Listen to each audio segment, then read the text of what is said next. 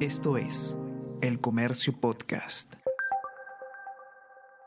Buenos días, mi nombre es José Manuel Romero, periodista del Comercio. Y estas son las noticias más importantes de hoy, martes 10 de enero. 17 muertos y más de 70 heridos por ola de violencia en Puno. Defensoría confirmó esta cifra tras enfrentamientos entre la PNP y manifestantes que intentaban tomar el aeropuerto de Juliaca. Víctimas tienen impactos de proyectiles, según informó Hospital. Hay un menor entre los fallecidos. Por otra parte, se trasladó a Lima a seis policías heridos. El 44% de directores regionales de salud tiene señalamientos.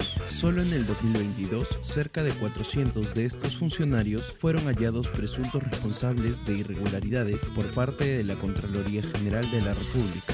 Los órganos que dirigen estos altos funcionarios son los responsables de formular y proponer las políticas regionales de salud, coordinar acciones de salud integral, evaluar establecimientos de salud, entre otras funciones.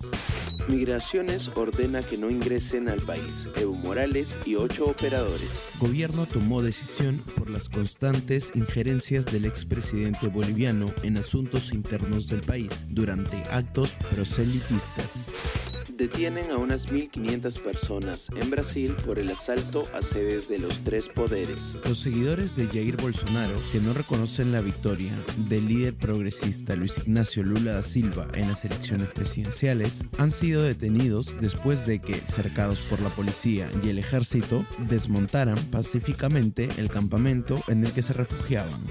Gareth Bale se retira del fútbol con cinco Champions y tras hacer historia con Gales en el Mundial. El histórico jugador galés, de gran paso por el Real Madrid, sorprendió al mundo del fútbol y con un sentido mensaje por redes sociales, hizo oficial su retiro de las canchas tan solo con 33 años de edad.